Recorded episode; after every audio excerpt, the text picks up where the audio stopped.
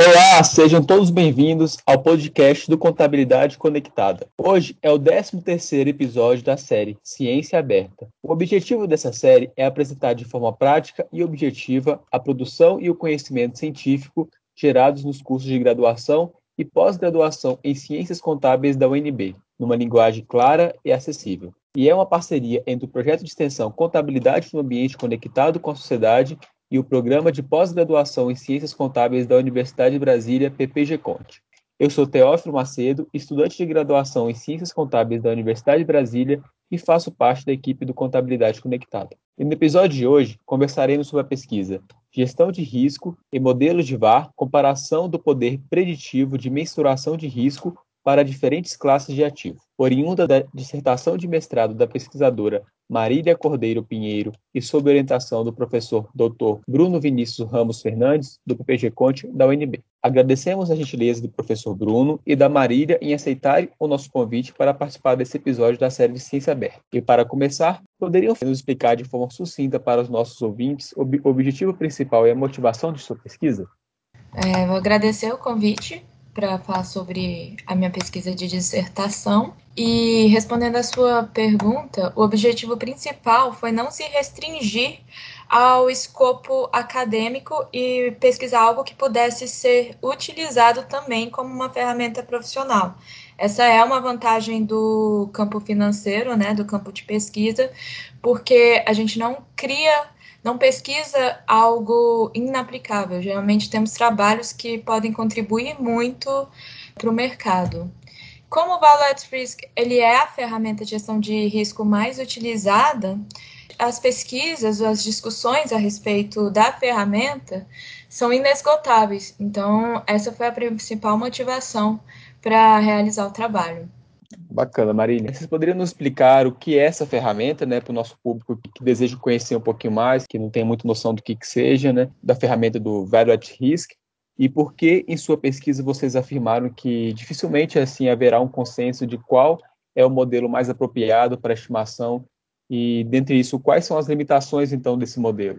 O Value at Risk, mais conhecido como VAR, ele é uma ferramenta estatística tem por objetivo mensurar a perda máxima de um ativo ou carteira dentro de um horizonte de tempo a um determinado nível de probabilidade.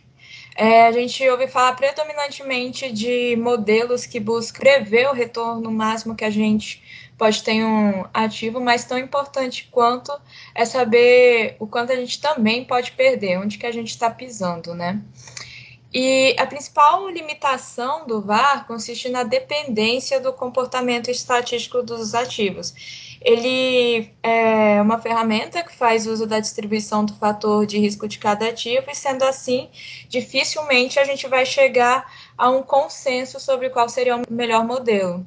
Por exemplo, se eu falo que ele depende do comportamento estatístico dos ativos, significa que se eu tenho um ativo imobiliário aqui no Brasil e eu tenho um ativo imobiliário na Índia, é, embora eles sejam do mesmo setor, sejam ativos de, da mesma classe, certamente o mercado e o contexto econômico que eles estão inseridos faz com que eles tenham características matemáticas distintas ainda que sejam da mesma classificação. Por isso, é, eu digo que dificilmente a gente vai chegar a uma lei universal sobre qual o melhor VAR para cada tipo de ativo. Assim, outra coisa que me deixou curioso é que sua pesquisa né, afirma que a crise de 2008 tornou mais intensa a discussão a respeito sobre a real eficácia da adoção do VAR como modelo padrão de mensuração de risco.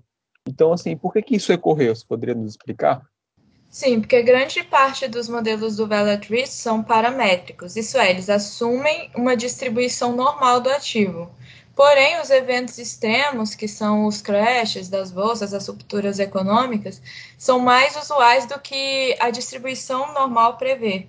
E com isso, os modelos não conseguem mensurar as informações concentradas na cauda da distribuição, uma vez que eles consideram a distribuição como um todo. Só complementando aí o que a Marília falou, é, também depois de 2008, como foi uma, uma crise que causou muito estresse no mercado, né, o VAR começou meio que a cair em desuso. Né?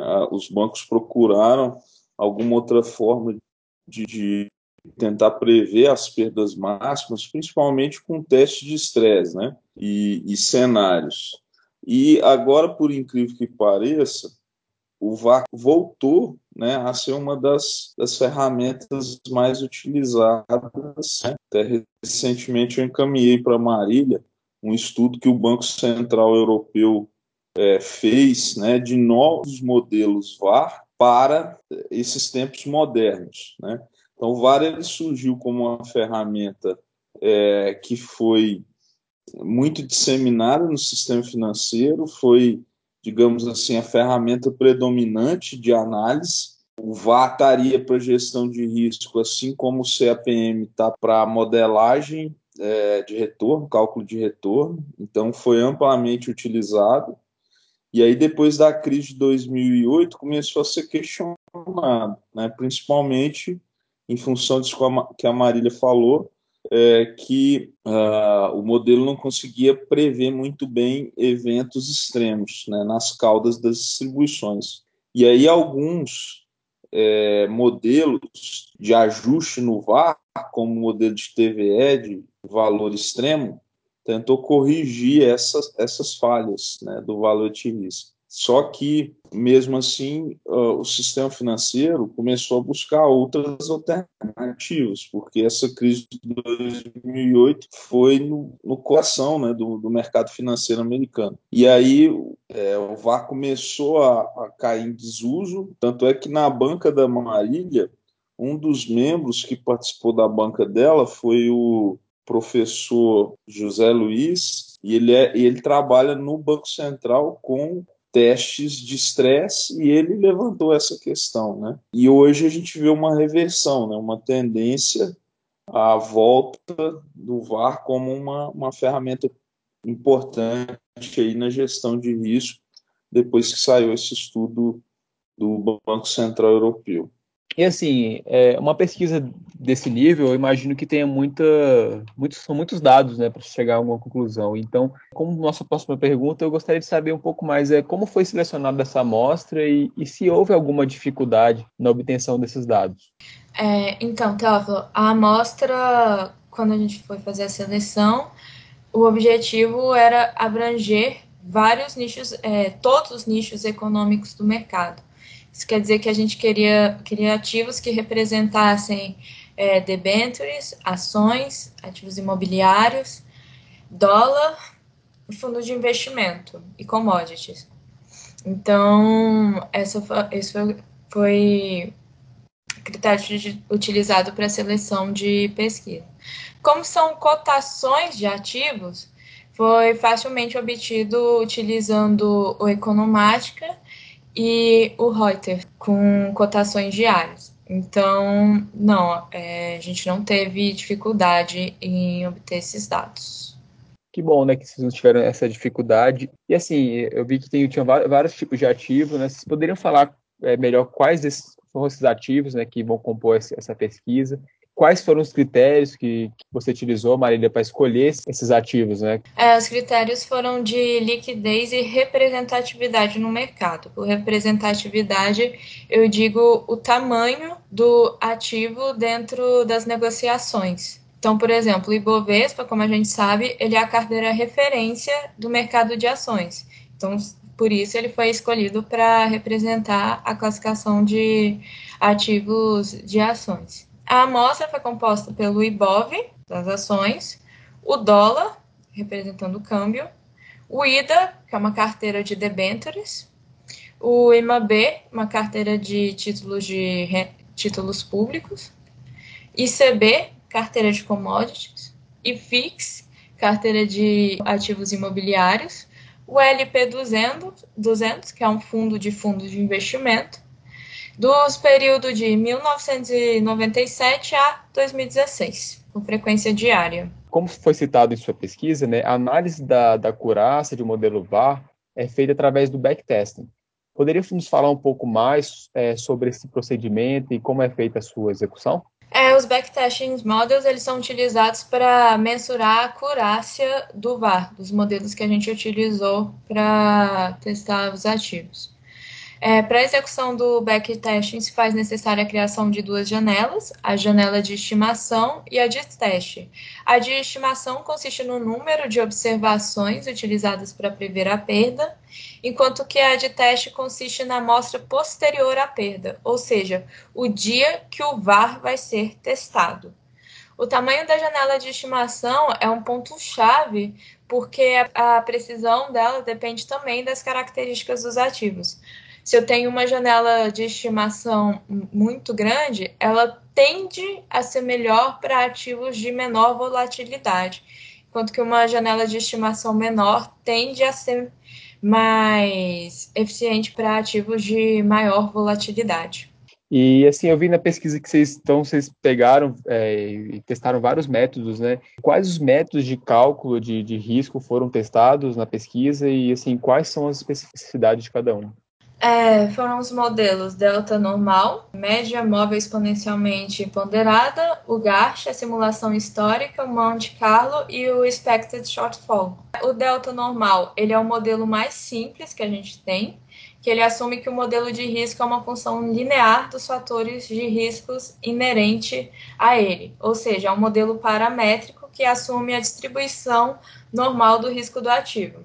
Esse certamente é um modelo que é o principal alvo de críticas, mas é aquilo que eu disse. Ele foi, acho que ele foi o primeiro, talvez, a ter sido criado. E ele é popularmente usado no mercado pela facilidade que a gente tem de aplicação. Segundo modelo, que foi o da média móvel, é um modelo que dá um peso maior às informações contidas nas últimas observações dos ativos. Então, é, os dados recentes vão ter um maior peso no cálculo da perda do ativo do que os dados passados. O GARCH ele é considerado mais um desses modelos de paramétricos de séries lineares, mas ele é uma evolução da média móvel, uma vez que ele considera três parâmetros, enquanto que a média móvel considera apenas um parâmetro.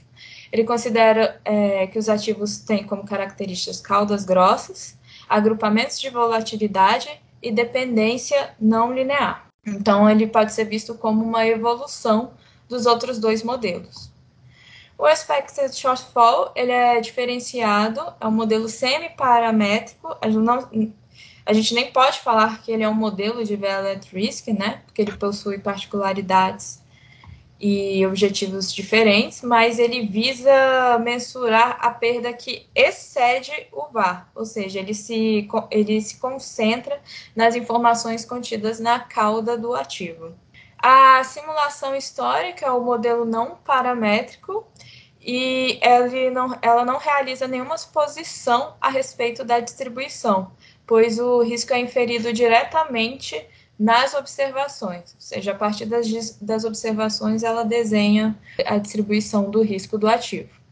E por fim, a simulação de Monte Carlo é semelhante à simulação histórica, porém é mais flexível, uma vez que é feita a simulação a partir do esboço de uma distribuição.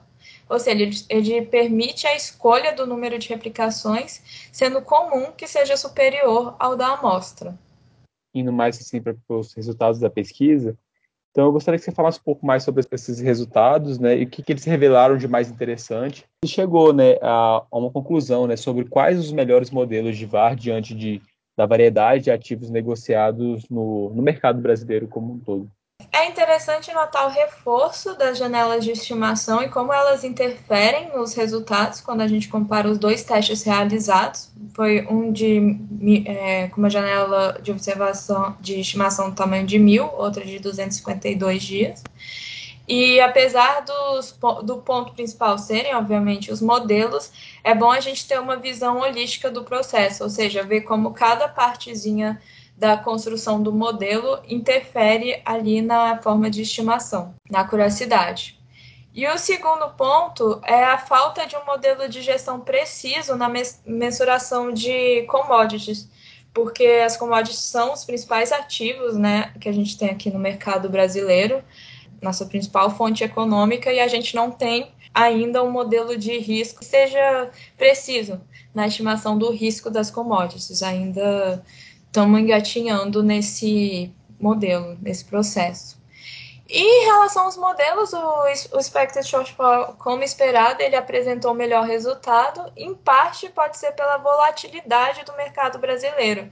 Ainda a gente ainda é muito jovem perto de outras economias, então talvez por isso a gente tenha eventos extremos mais frequentes do que outros países. Bacana. E, assim, quais foram as limitações é, percebidas no estudo e quais sugestões colocadas para quem deseja aprofundar mais no assunto, né, para, para os nossos ouvintes, né, que ficaram interessados na pesquisa e, e querem estudar um pouco mais, tendo em vista também, né, que é uma pesquisa quantitativa? É, de limitações, eu falaria que o estudo foi feito com base em ativos isolados, ou seja, em uma carteira composta somente por ações ou uma somente por debêntures, por exemplo. E quando a gente vai fazer investimentos, geralmente a gente utiliza a premissa de diversificação. Isso é, utilizar mais de uma, mais de uma classificação de ativo dentro do seu portfólio de investimentos.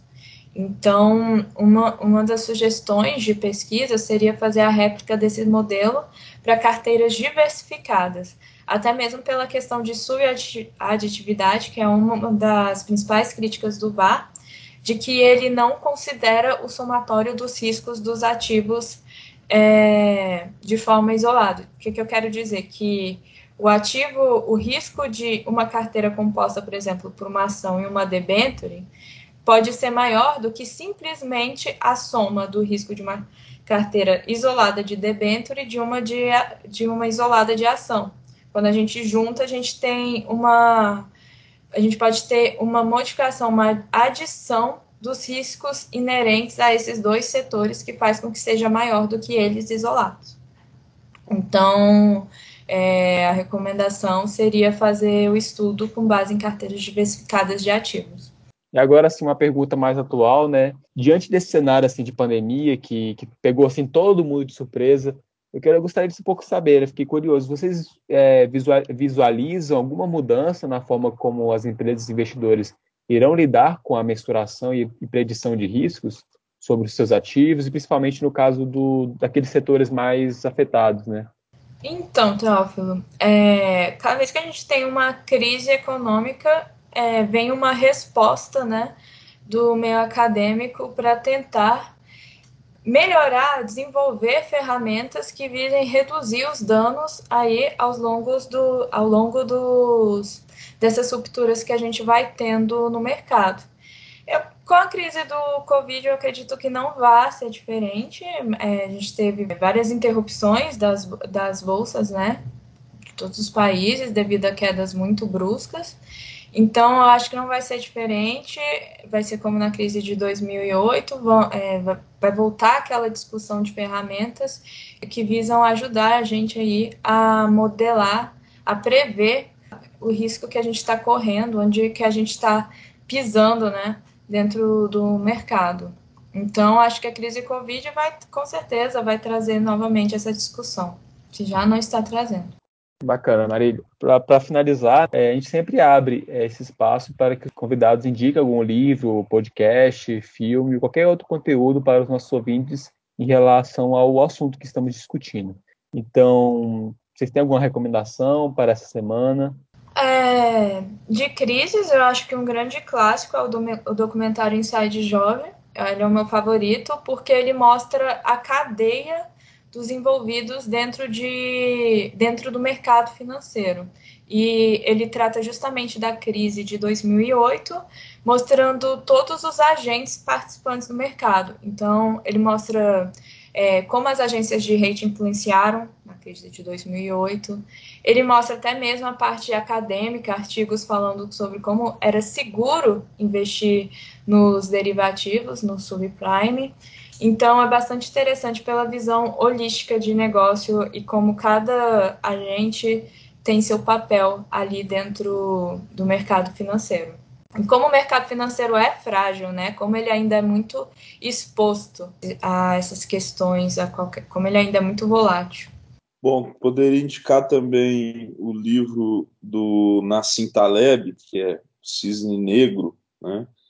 que trata exatamente desses eventos extremos no mercado financeiro, oito séculos de delírios financeiros, é, dessa vez é diferente, do Rodolph e Reart, que são professores lá de Harvard, e eles fizeram um estudo bastante completo em vários países durante 800 anos, né? uma série histórica bastante longa, e, e mostram as crises né, que esses países tiveram, quais as causas e sempre a questão da retórica política é, quando o país ele sai de uma crise profunda surge um político que diz que vai resolver tudo e que dessa vez vai ser diferente. Por isso que o livro tem essa frase no título e aí faz novamente surgir é, situações que possam levar a uma nova crise. Então, por isso as crises são recorrentes, né?